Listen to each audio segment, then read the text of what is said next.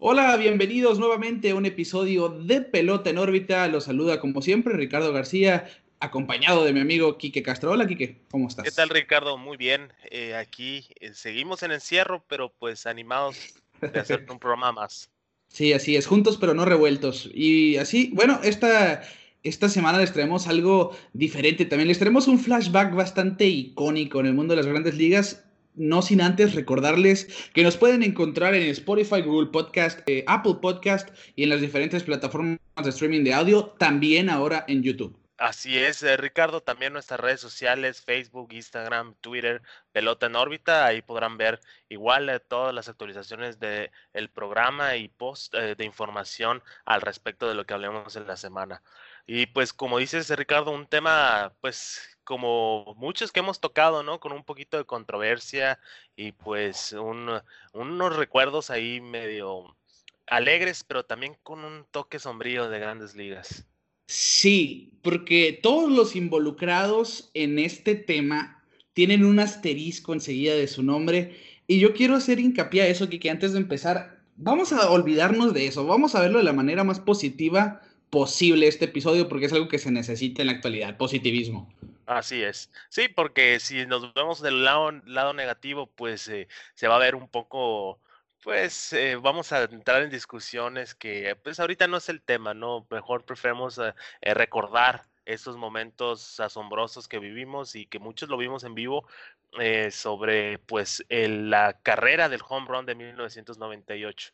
Sí, así es, como mencionas, la famosa Home Run Race de 1998, como le decía en los medios, como es conocida en la actualidad también. Y si no saben de qué se trata, pues es acerca de aquella temporada precisamente de 1998 que encabezó Mark Maguire y Sammy Sosa en la búsqueda del récord de más home runs en una sola temporada de todos los tiempos. En su momento fue icónico porque la MLB venía de un tiempo bastante sombrío, ¿no? Después de la temporada 1994 que tuvo un paro laboral donde se cortó el rol regular y la Serie Mundial se terminó eh, cancelando.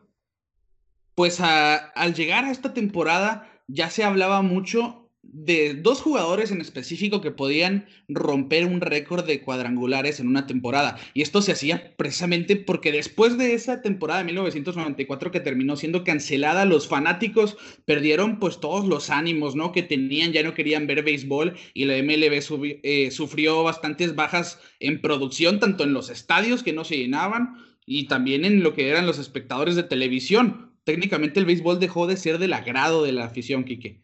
Así es, se fueron perdiendo plazas, se fue perdiendo el interés de la gente hacia el béisbol y pues se vivían tiempos muy difíciles, un poquito parecido a lo que estamos viviendo ahora, pero pues en ese tiempo pues fue por la por la temporada que se cortó por la huelga de los jugadores y pues eh, la carrera de, del home run se dice que fue lo que salvó al béisbol en su tiempo y pues la verdad es que fue algo asombroso, Ricardo, lo que pasó esos años. Y es por eso que nosotros le vamos a dedicar un episodio exclusivo a esta Home Run Race de 1998. Pero antes de 1998, obviamente hay sucesos que nos llevaron a esa temporada y a un récord el cual romper.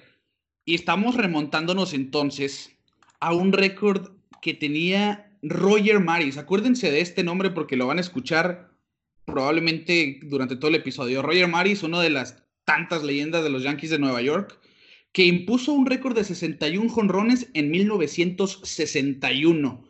Un récord que duró 37 años en romperse hasta 1998. Ahí les di un pequeño spoiler, pero pues bueno, la historia ya 22 años tarde les doy esa advertencia, ¿no? Y obviamente el, el récord de Roger Maris fue bastante controversial, Quique, porque es un récord que antes poseía probablemente el jugador más famoso de todos los tiempos, Babe Ruth.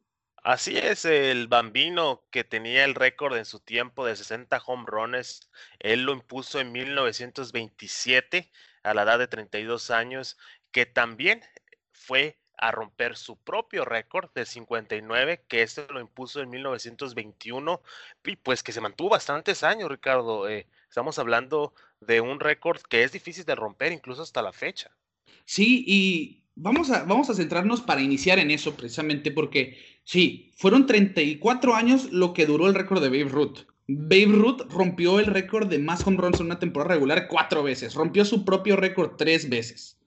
Realmente el primer récord así importante es el de Babe Ruth de 1919, donde se acabó la, la famosa era de la bola muerta, ¿no? Que se le llamaba así porque precisamente la pelota no volaba y Babe Ruth fue quien empezó a conectar cuadrangulares a montones en su último año con los Red Sox y pues a partir de 1900, 1920 con los Yankees de Nueva York es donde explota ese potencial y se convierte en el rey del cuadrangular. Y entonces estamos hablando que 34 años más tarde llega Roger Maris en su después de una temporada de MVP con los Yankees de Nueva York. En 1961 y en enero de ese mismo año le pregunta un reportero, ¿no? A Roger, a Roger Maris, que si después de que se extendió la temporada regular, porque para esto en 1961 se jugó la primera temporada de 162 juegos. Así es, y Maris participó en 161 juegos en 1961. Sí, así que técnicamente es la primera temporada moderna, por decirlo así, en cuestión de rol regular. Babe Ruth vivió en una era donde se jugaba a 154 juegos. En 154 juegos, Babe Ruth, en temporadas de 154 juegos, Babe Ruth impuso esos récords, ¿no? El de 60 cuadrangulares en una temporada. Roger Maris en 1961 les decía, ante un reportero que le preguntó si esta extensión del rol regular atentaba contra el récord de Babe Ruth, eh, Roger Maris contestó, nadie lo va a tocar. Vean los récords. Y es muy raro cuando alguien llegó a 50 jonrones. Olvídense de 60. Nadie va a tocar ese récord. Maris dijo eso a principio de 1961. Todavía ni siquiera empezaba Spring Training ni nada, ¿no? Todavía no había béisbol.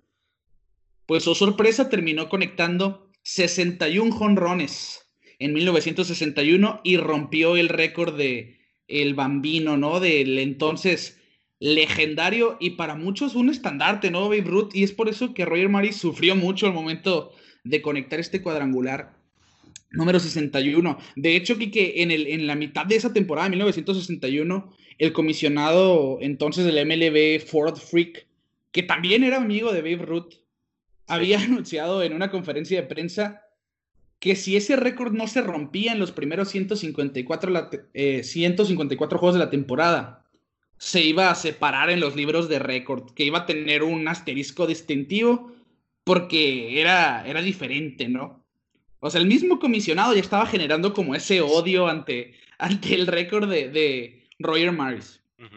Sí, Roger Maris que, que pues venía de pegar a solo 39 home runs, pasa a 61 de una temporada a otra después de jugar 161 juegos. Se ganó el MVP ese año, ganó dos MVP seguidos y pues ¿qué más que un legendario de, Nueva York romper el, récord de otro legendario de Nueva York, Ricardo? Y, de hecho, o sea, nosotros lo vemos así, ¿no? Que qué mejor que un jugador de la misma franquicia rompa el récord, ¿no? Pero en ese entonces se hablaba como que era un anti-yankee porque cómo iba a romper el récord de la leyenda Babe Ruth. Incluso Roger Maris sufrió bastantes ataques de estrés, se decía que perdía el cabello a montones, veían sus pelos en el clubhouse, eh, recibió amenazas a muerte eh, y tenía a un detective de la policía de New York eh, cuidándolo en todo momento. Y incluso la esposa de Babe Ruth dijo que jamás iba a perdonar a Roger Maris por, romper, por romper ese récord. Pues es que Ricardo, pues, ¿qué te puedo decir? Ni que no, no, no hubiera querido él romper el récord. Y lo que se me hace muy interesante es que después de esa temporada no volvió a pegar más de, de 35 home runs. fue como un, un repunte en su carrera. Yo creo que fue su mejor año, 61 home runs, 141 carreras impulsadas. Eh, pues pobre Roger siguió varios años con los Yankees de Nueva York. Él jugó hasta 1966 con los, con los Yankees de Nueva York, pues y también eh, con ese peso encima de haber roto el, el récord del bambino. Sí, y al final de cuentas lo trataron como si él hubiera hecho algo malo y él dijo, lo único que hice es conectar 61 jonrones. Pero bueno, se le terminó apremiando con el retiro de su número en la franquicia de los Yankees, uno de los mil jugadores retirados ahí en, en el estadio de los Yankees. Y pues pasó a ser historia. De hecho, hasta el momento tiene el récord de más jonrones en la Liga Americana. ¿eh? Nadie ha roto ese récord. 61 es el récord de más jonrones en la Liga Americana. Sí, y como te digo, un récord que hasta la fecha es difícil de romper, ¿no? O sea, sí. Eh, es un, es, un récord de, histórico por, por algo. Eh, aunque ahora vivimos una era del, del home run, eh, nosotros no vemos esos números tan exorbitantes. el último en pegar arriba de 55 home runs fue Giancarlo Stanton en el 2017, pero pues igual, estamos hablando de un récord. Se quedó uno de 60, ¿no? Sí, se, se, quedó, se quedó uno de 60 y, y es muy difícil romper ese récord. Y más en la actualidad porque el picheo ha evolucionado también, ¿no? Y si, y si bien son 162 los juegos, se están cuidando más a los jugadores y estamos viendo pues un poco más limitadas también sus apariciones por cuestiones de salud y, y pues conveniencia del equipo. Después de que salimos de 1961, como les mencionaba, ese récord seguía vigente. Duró 37 años vigente. Ok, y pues bueno, después de 37 años de esa vigencia del récord de Roger Maris, eh, algunos jugadores ya habían estado cerca de ese récord, ¿no? Y fue en, en 1994, en, en, esa temporada que les mencionábamos, que se vio acortada por la huelga laboral y la cancelación de la temporada en sí. Eh, Matt Williams de los Gigantes de San Francisco y Ken Griffey Jr. ya habían atentado contra ese récord. Williams conectó 43 y Griffey Jr. 40 en 112 y 111 juegos respectivamente, Kike. Sí, estuvieron cerca. Muchos dicen que si no se hubiera cortado la temporada, eh, alguno de ellos dos, si no los dos, hubieran roto el récord. Y pues lástima, eso se, quedará en la imaginación de la gente porque pues se cortó la temporada y no pudimos ver el resultado de esa temporada. Yo me di la tarea de sacar numeritos precisamente por eso, Kike. Williams conectó 43 jonrons en 445 turnos al bat. Promedió 10 turnos al bat por jonrón. Es, decir, más bien cada 10 turnos al bat conectó un jonrón, ¿no? Y en una proyección de 643 turnos, si hubieran habido 162 juegos, ese promedio de 10.3 turnos por cuadrangular le hubieran dado 62 home runs en la temporada. Así que, fiándonos en numeritos así fríos, Matt Williams probablemente hubiera roto ese récord. del otro lado, del, del, otro lado, Ken Griffey Jr. se hubiera quedado corto, ¿no? La misma eh, dinámica, ¿no? la proyección a 162 juegos, 631 turnos, donde proyectaba 10.8 turnos al bat por cuadrangular le hubieran dado 58 en total, pues ya incluyes ahí el, el factor de una racha, la suerte o lo que tú quieras. Y muy probablemente también hubiera llegado a esa, a esa marca de 61 de Roger Maris. Sí, Ken Griffey Jr. en la temporada 98 y 97 se quedó a 56 cuadrangulares. Igual estuvo cerca de romper el récord, pero bueno, como te digo, eh, es un récord muy difícil de, de romper. Sí, obviamente es una de las hazañas más importantes en el mundo del béisbol porque pues el run es como que lo más icónico, ¿no? A la ofensiva en, el, en la pelota. Pero bueno, esto nos traslada al tema central de este episodio y por lo que le pusimos home runs. La persecución del récord del cuadrangular de 1998, que al inicio de la temporada el rompimiento del récord potencialmente era para Maguire o Ken Griffey Jr. Ese tema ya era bastante popular en esta época porque pues Maguire con los Atléticos de Oakland ya había sido como que una potencia con el bat y Ken Griffey Jr. pues es Ken Griffey Jr. y era la cara de la MLB en su momento y como decía aquí que venía de una temporada de más de 50. Que también Mark Maguire iba a estar en su primer temporada en ese entonces con los Cardenales de San Luis que terminó siendo pues su mejor temporada de hecho con los Cardenales e incluso la MLB promovió bastante esto precisamente por lo que estábamos comentando la temporada de 1994. Estaban desesperados por algo importante, por algo que llamara los reflectores y que los fanáticos pues otra vez tuvieran una razón para emocionarse, llenar los estadios, prender la tele y ver béisbol. Y pues les cayó como anillo al dedo, Quique. ¿eh? Claro, sí, y, y sin pensarlo, ¿no? Una temporada 98 que si te fijas en el Home Run Derby de ese año que fue en Colorado, es, los nombres ahí decían eh, un Ken Griffey Jr., un Jim Tommy, el tremendo Vinny Castilla, Rafael Palmeiro, Moisés Alú, Alex Rodríguez, el Matt Maguire, Chipper Jones, eh, puros nombres que toda la década estuvieron pegando home run impresionante y se decía, ¿no? Ahí estaba la batalla al principio de temporada de Griffey, el mismo Vini Castillas estaba peleando ahí una posición en, en, las tablas de home runs, pero al final de cuentas solo quedó Maguire y Sosa. Sí, y es curioso porque esta carrera del home run, cuando empezó la temporada de 1998, nomás se mencionaba a Maguire y a Ken Griffey Jr. Sammy Sosa, si bien ya había tenido algunas temporadas muy buenas, ni siquiera se le tomaba en cuenta como que él estuviera dentro de los posibles candidatos a romper el récord de Roger Maris. O oh, sorpresa, resultó algo diferente, ¿no? Sí, como dices, eh, Sosa viene casi casi de la nada. Eh, un, jugador, pues que la verdad es, sí era un jugador de poder, pero pues eh, de repente empezó a repuntar en sus, en sus números de home run. Eh, antes de la temporada del 97 había pegado solo 36 y antes de eso su, su temporada más, con más home runs era la del 96 con 40 a partir de la del 99, 98 y 99 es cuando empieza la magia del home run y la verdad no, no, no le duró mucho, pero pues está entre los nombres de, de home runeros de esa década. Sí, uno, de hecho, dentro del top 10 de todos los tiempos, Sammy Sosa en el número 9.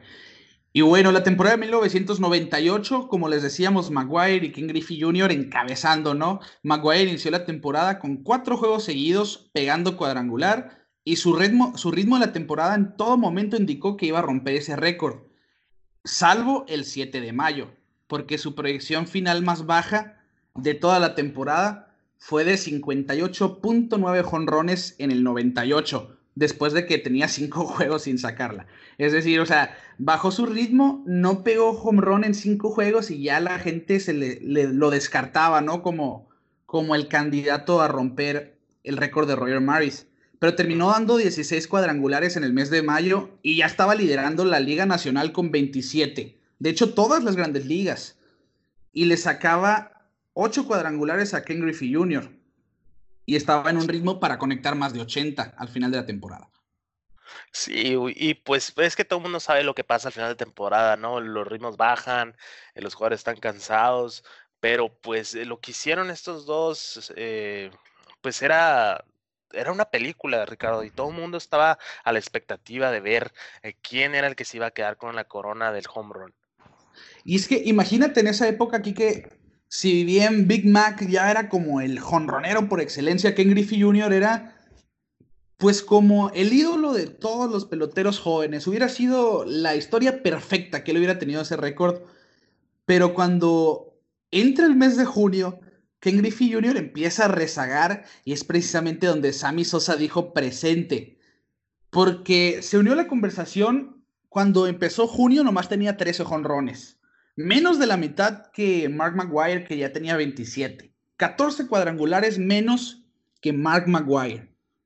Pero rompió el récord de más honrones en el mes de junio que tenía Rudy York. Terminó conectando 20 cuadrangulares en total en el mes de junio. Y terminaron junio con Maguire en, en frente de todos con 37 y Sosa y Griffey Jr. empatados con 33 es precisamente el mes de junio el que metió Sammy Sosa en esta carrera del cuadrangular y donde realmente la MLB empezó a llamar al público en general y se hizo este espectáculo histórico, Kike. Sí, están todos los reflectores e, con ellos.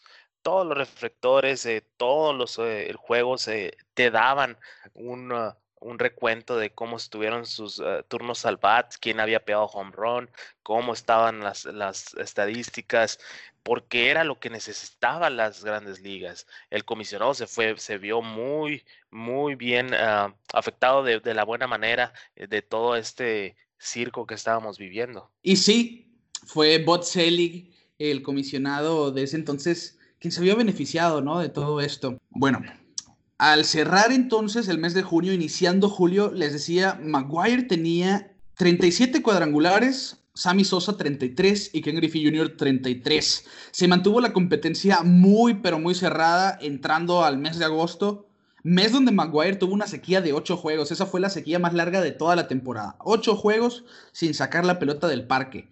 Pero cuando conectó uno de los tantos el 8 de agosto, nomás lideraba por dos a Sammy Sosa, 46 a 44 en total, y Ken Griffey Jr. ya se empezaba a separar con 41 tantos. Su baja productiva continuó por parte de Maguire, pues nomás sacó tres en los siguientes 10 juegos, y su ritmo al final del 18 de agosto ya proyectaba 61.9 cuadrangulares. Estamos hablando que antes del mes de junio proyectaba 80 ya había bajado a 61.9. Si bien esto le indicaba que podía romper el récord, necesitaba mantener perfecto ese ritmo para llegarlo a romper. Y de hecho fue la proyección más baja que tuvo en el resto de, la temporada, hasta el 19 de agosto, que, donde regresó ¿no? a su forma de aniquila pelotas, pues sacó dos ese día para iniciar el estirón final de 23 jonrones en sus últimos 39 juegos del rol regular. Imagínate, Ricardo, 23 home runs para terminar la temporada. Muchos jugadores a la fecha, 23 home runs es un número bien, un número aceptable para toda una temporada. Y, estos hombres metiendo esos home runs, eh, pegando esos home runs, eh, nomás para terminar el mes. Sí, en el último estirón, sí, 23 home runs para muchos es el máximo de su carrera. Mark McGuire conectó 23 en 39 juegos. Bueno, mientras tanto, el que había empezado calladito, Sammy Sosa, también había visto un bajón en su ritmo, pues solo sacó 22 pelotas, solo entre comillas, sacó 22 entre julio y agosto, después de aquel monstruoso junio de 20 cuadrangulares. Pero al finalizar agosto, Maguire y Sosa ya estaban empatados con 55 ya estaban encaminados a alrededor de 65 en total y ya estaba más que comprometido, ¿no? Ese récord de Roger Maris que tenía 37 años de antigüedad. Sí, ya estaba todo el auge y, grandes ligas y los fanáticos estaban amando el momento, porque la verdad eh, es un espectáculo y eran números como lo vemos ahora en el, en el The Show, eh, que la verdad eh, es muy difícil hacerlo y estos, estos hombres lo hicieron como, como si fuera cosa sencilla. Algo que, me gustaría notar, Ricardo, era la diferencia de edad entre Maguire y Sosa. Sosa contaba con 29 años de edad en el 98, mientras Maguire le sacaba 34 años de edad tenía, ya estaba en el ocaso de su carrera y aún así eh, tuvo, vamos a llamarlo, un segundo aire, ¿no? Sí, pues técnicamente Sammy Sosa se encontraba en su prime y Mark Maguire iniciaba en el declive de su carrera. Buen dato ese, eh, hay que tomarlo en cuenta. De hecho, eh, Mark Maguire fue un jugador tan icónico de la época, aparte de los comerciales que tuvo, hasta en Los Simpsons salió, que tú que eres fan de Los Simpsons. Uh, sí, en aquel, en un capítulo que eh, Bar decía que las grandes ligas le estaban espiando a todos y llega Matt Maguire y nomás le dice, ¿quién quiere ver home runs? Y todos, sí. Y empieza, saca una pelota y empieza a pegar palos. Y es, pues la verdad, en la sátira, pues era lo que nosotros estábamos viendo en la pantalla también, ¿no? O sea, estábamos viendo home runs y home runs, pero tras bambalinas se estaban pasando otras cosas. Que es donde llegan los asteriscos que en este episodio no pensamos mencionar. No ¿eh? los vamos a mencionar. bueno, a, este punto donde ya estos jugadores estaban empatados a 55, Ken Griffey Jr. tenía 47. Y aquí vamos a dejar de mencionar a Ken Griffey Jr. porque se, quedó fuera de esta carrera del home run. Mark Maguire inició. Se queda, se queda fuera, pero con una buena participación, Ricardo. La sí, verdad. Sí, claro. Al final se queda con 56 home runs, que la verdad es un número impresionante también. Sí, por supuesto. Pero se quedó corto. Sí, claro, claro. fue una buena hazaña. Ok, termina el mes de julio entonces, empatados ambos hombres a 55. Y Maguire inició septiembre con cuatro cuadrangulares en sus dos primeros juegos. Inició una racha impresionante y ya estaba liderando 59 a 56. El 5 de septiembre se vivió uno de los momentos más clásicos de la historia, Kike, porque Maguire se sentó por fin en el home run número 60, uno de, uno de esos números pues, más importantes del béisbol, y ya estaba a uno solamente del récord de Roger Maris. Y curiosamente, cuando Maguire eh, conectó el home run 60, iba a iniciar una serie contra los Chicago Cubs en el estadio de los Cardenales en el, en el mes de septiembre de 1998. Y precisamente el 7 de septiembre de 1998, destrozó un picheo del pitcher Mike Morgan para ser el primer jugador en 37 años en conectar 61 totales empatando el récord. Y también, fíjate, eh, ah, caso interesante también, existe una rivalidad muy fuerte entre los eh, cachorros de Chicago y los Cardenales de San Luis. Eso también yo creo que le da un poquito más de sabor a todo este embrollo, ¿no? Sí, es como que el mejor jugador de ese entonces de los Cardenales contra el mejor jugador de ese entonces de los Chicago Cubs dos franquicias rivales que están en la misma división. En ese entonces estaban jugando. También cabe de mencionar el pase a los playoffs. Y pues todo, todo estaba bien configurado para que esta carrera por el récord fuera más que atractiva, ¿no? Total que el 7 de septiembre empató a 61 y un día después, el 8 de septiembre de 1998, ante un picheo de Steve Traxel, rompió el récord de Roger Maris, conectando el número 62, que curiosamente, Quique, fue el cuadrangular con menos distancia de la temporada de, de Big Mac, de Mark Maguire, con 341 pies. Apenas la sacó. Pero bien dicen que un jonrón por un metro o por mil es jonrón a final de cuentas. Y curiosamente, pues como decíamos, contra los Chicago Cubs de Sammy Sosa. Pero el momento fue perfecto. Mark Maguire era el nuevo rey del cuadrangular en una temporada. Y por culpa de la emoción, casi se olvidó de pisar la primera base. De hecho, pueden ver el video donde se devuelve a pisarla, riéndose, celebrando. Y, en su caminata por las bases, va y saluda a todo el infield de los Chicago Cubs. Todos lo, lo felicitan. Y al llegar a home plate, hasta el mismo catcher lo recibe y todos los los compañeros de los Cardenales de San Luis allá lo reciben en una gran fiesta y llega Sammy Sosa corriendo desde los jardines para festejar eh, icónicamente con Mark Maguire, que, que, lo demostraron que a pesar de estar en esa rivalidad, fue camaradería todo el momento con, un, con una señal de amistad entre ellos. Claro, claro, sí, pues es que al final de cuentas, eh, yo creo que ni ellos estaban imaginándose que iban a estar en esa situación, pues imagínate hacerlo enfrente de, de la persona con la que estás eh, jugándote este récord. Yo creo que es un buen momento en el béisbol, mencionando otra vez, ah, dejando fuera los asteriscos, ¿no? Sí. Y bueno, entonces hablamos, Mark Maguire ya era el rey del cuadrangular en una temporada, pero la, persecución del récord de una temporada se mantenía viva. Maguire y Sosa estaban empatados con 62 cuadrangulares. Y después de los cuatro tantos en tres juegos de Sammy, esto se ponía más que, que, caliente, ¿no? Al entrar la última serie de la temporada, el 25 de septiembre, estaban empatados a 65 jonrones por cabeza. Maguire y Sosa, 65 jonrones en total en la última serie de la temporada. Totalmente atractivo. Y es que si en sí ya, como te decía aquí, que era algo de ensueño, ¿no? Para las grandes ligas que estaban en urgencia. La última serie iba a definir ya esta competencia por el nuevo récord. Ya lo habían roto ambos. Roger Maris era cosa del pasado, en la Liga Nacional por lo menos. Estaban empatados a 65 entonces.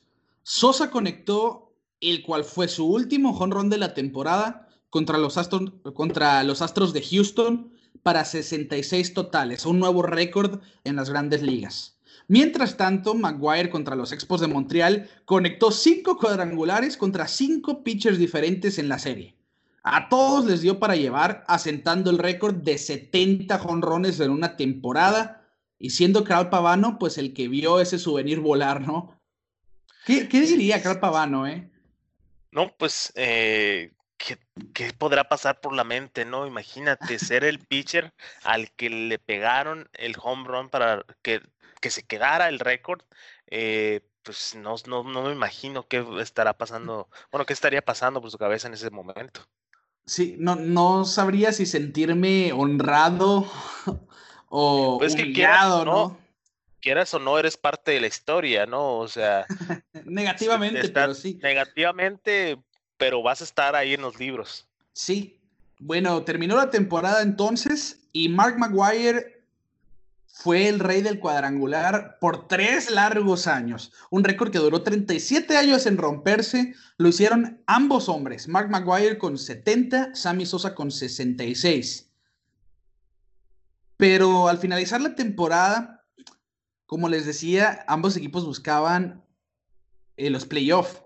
Los Cardenales, a pesar del gran esfuerzo de Maguire, no pasaron siquiera la postemporada y Mark Maguire no fue el MVP. 70 cuadrangulares, 147 impulsadas, promedio de 299 y un monstruoso OPS de, mil, de 1222 y no le bastó para el MVP. Aparte terminó su carrera con 583 cuadrangulares, siendo el undécimo de todos los tiempos.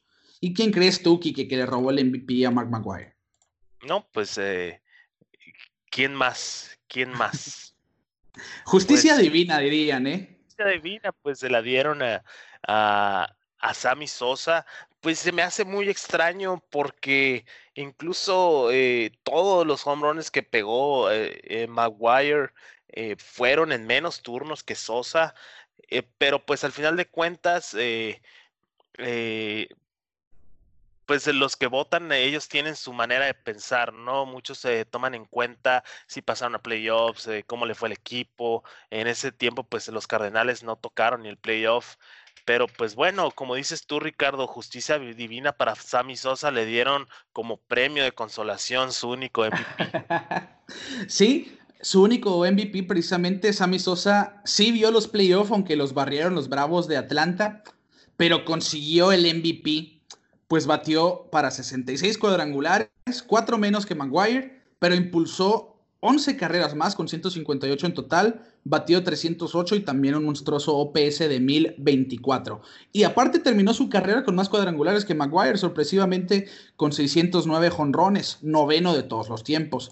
Aparte, aparte, perdón, que Sammy Sosa rompió el récord de Roger Maris en tres ocasiones, 63 con Rons en, en el 99, un año después, y en el 2001, 64, después del 98 de la temporada de la cual hablamos con 66, mientras que Maguire lo hizo en dos ocasiones, en el 98 y en el 99 con 65. Sí, Ricardo, como te decía yo hace rato, eh, fue una explosión de Sammy Sosa de pasar de 36 a 66 y no bajó su ritmo hasta el año 2004, que ya empieza a pegar abajo de 40 con 35. Pero pues eh, todos sabemos la historia, al final de cuentas no terminó bien para Sosa con Chicago y Maguire sí se retiró en el informe de los Cardenales de San Luis y es considerado una de las leyendas de, ese equipo. Sí, de hecho, es que son jugadores que marcaron los noventas. Sí, quizás si le preguntas a alguien quién es el jugador más importante de los noventas, probablemente digan que Ken Griffey Jr. y tienen la razón.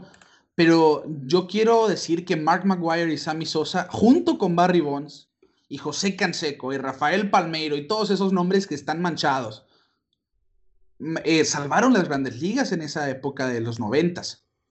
Sí, y ahora eh, se ve ya a los esos jugadores, a esos jugadores de otra manera, ¿no? Ya no están tan satanizados como estuvieron hace unos años. Eh, ya le hemos platicado todo eh, lo que hizo Canseco con su libro y todos los nombres que mencionó en ese, en ese libro, que se los recomiendo. Eh, la verdad, es muy difícil no tomar en cuenta a estos jugadores como leyendas, que pues la verdad son merecedores de Cooperstown. Sí, de hecho, y no están ahí, pero precisamente todo este gremio de jugadores de esta época, para a mi punto de vista, por lo que representaron, sí deberían de entrar. Después de ellos no, pero eso lo vamos a dejar para otra ocasión, Quique. Y tres años después, Barry Bonds, precisamente este hombre que mencionábamos, llegó y rompió el récord de Mark Maguire de 70 runs en una temporada con 73 totales, Quique. Barry Bonds, yo creo que Barry Bonds merece su propio episodio, Ricardo. Es una historia. Es una controversial, polémica. Controversial y de muchas partes. Yo siento que, eh, en resumidas cuentas, y yo creo que de todos esos jugadores con el asterisco puesto es el que más merece estar en Cooperstown. Eh, y yo creo que también eh, merecería su propio episodio para analizar bien la situación, pero pues también un jugador que al final de su carrera decidió tomar un segundo o tercer aire y destrozó a todos los pitchers de la liga. Destrozó las grandes ligas. Barry Bonds, el rey del home run de todos los tiempos, 762 en total. Y es que, Kike, y eso es sin tomar en cuenta muchas cosas, ¿no? Barry Bonds también es el líder de todos los tiempos de bases intencionales. 688 bases intencionales en su carrera. Imagínense, de hecho, Barry Bonds recibió una base intencional con caja llena contra los Diamondbacks. Sí, y que le salvó el pellejo al manager, porque la verdad, la en ese entonces estuvo a punto de caer de hit. Sí, una línea muy bien conectada al jardín derecho, allá que capturó con el rosario en la mano, ¿no? El, el fielder derecho. Y a final de cuentas, Boxer Walter, pues sí se dio una carrera, pero terminó con el triunfo en el bolsillo. Y bueno, eso es una de las tantas anécdotas que Barry Bonds tiene, porque mucha gente va a poder estar de acuerdo que es el bateador más temido de todos los tiempos y quienes lo vieron jugar no lo van a poder negar. Así es, Ricardo. Dejando de lado todo lo que pasó fuera del terreno de juego. Y Kike de esta manera, pues recordando, ¿no? Una temporada icónica, simbólica de las grandes ligas, 1998, que terminó siendo pues Mark McGuire, Big Mac de los Cardenales de San Luis, el rey del cuadrangular con 70 home runs en total, y ciertamente, yo, yo solamente tenía un año en ese entonces, ¿eh? pero cómo me hubiera gustado haber presenciado una temporada de ese calibre, porque si ahora son atractivas las temporadas solamente cuando se persigue el liderato de jonrones, aunque no sean tantos, por ejemplo, ahora lo vimos con Cody Bellinger y Christian Yelich, ¿no? En la temporada pasada y antepasada de que uno pegaba un home run y parecía que el otro le contestaba el, el siguiente día y lo vimos también con Pete Alonso, que se va a unir a la conversación. Pues ya rompió el récord para un novato con 55 en total, si no me equivoco. Y va, se va a sumar, ¿no? A ese, ese gremio de jugadores de poder. Y esperemos ver que alguien. Yo, la verdad, lo veo muy, pero muy, muy difícil que rompan ese récord de Barry Bonds. 73 home runs en una temporada ya es una cifra absurda, Kike.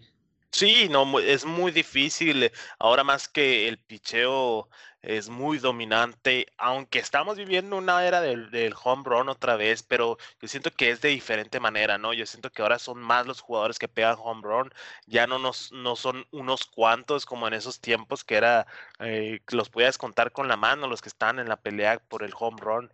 Ahora yo siento que está más eh, esparcido el poder entre los jugadores pero pues ojalá y, y, veamos otra temporada como esa y que no exista el fantasma del asterisco. Sí, y esperemos que, que eso sea lo antes posible, Quique, porque recordamos ya para concluir este episodio de la temporada todavía no ha podido arrancar, está por verse si puede arrancar, parece ser que Grandes Ligas está moviendo todas las fichas posibles para hacerlo, pero es, es un panorama muy difícil.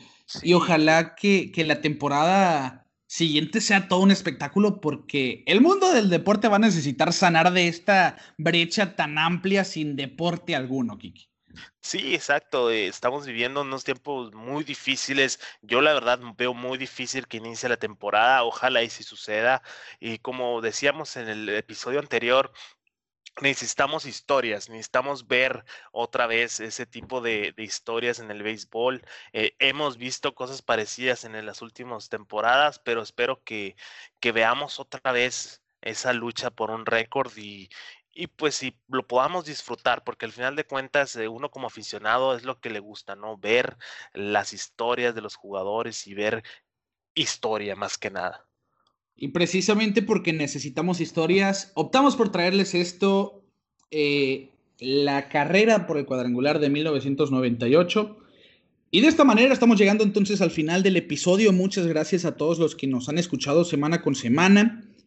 Los invitamos a que nos sigan en las diferentes plataformas de streaming de audio, Spotify, Apple Podcast, Google Podcast, ahora también YouTube. Denos su suscripción, por favor, como también nos pueden seguir en las redes sociales.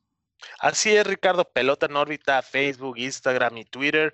Eh, recibimos cualquier tipo de comentarios, sugerencias, temas más que nada. El, el tema del capítulo anterior fue una sugerencia de, alguien que nos escucha y esperamos que ustedes también participen en el programa brindándonos los temas o de lo que les gustaría aprender o saber sobre el béisbol. A nosotros nos gusta discutir los temas y preparar los programas y síganos, síganos en nuestras redes, ahí vamos a estar al pendiente de sus comentarios. Y subiendo contenido también muy importante. Bueno, de esta manera, a nombre de Quique Castro, su amigo, un servidor Ricardo García, les decimos que la temporada de 1998 concluyó con Mark Maguire levantando el trofeo del cuadrangular y nosotros nos vemos fuera de órbita.